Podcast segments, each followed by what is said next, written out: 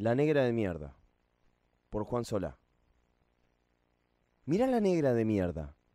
Mirá cómo lleve los, los nenes en la motito. Tres guricitos sin casco, cagándose de frío. Y la negra con ese culo enorme que ocupa todo el asiento. ¡Qué hija de puta! Mirá, mirá cómo lleva esa pendejita medio dormida, casi cayéndosele esas piernas gordas de tanta cerveza y torta frita.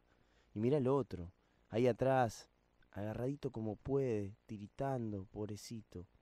Mira cómo lleva al bebé, negra hija de mil putas, metido adentro de la campera. Inconsciente de mierda, ojalá le saquen los hijos, ojalá se muera esa negra de mierda.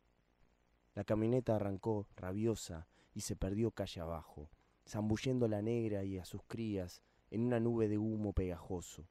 El que iba atrás tosió un poco y la motito se paró. El señor del golcito gris bocinó con furia sus espaldas y le ordenó que se moviera. Pelotuda y la puta que te parió. La nena en la falda abrió los ojos despacito y le preguntó si faltaba mucho.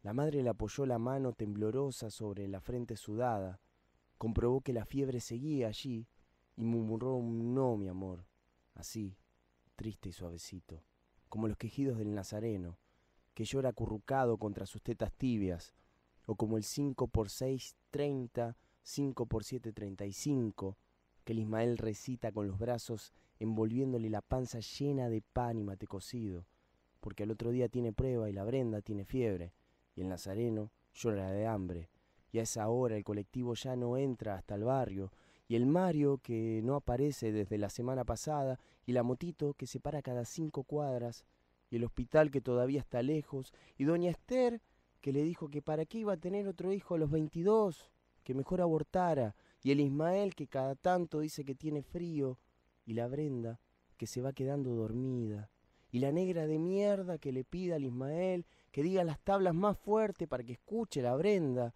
porque para que no se duerma la Brenda, mientras que a ella le arden los ojos de tanto aguantarse las ganas de llorar de miedo.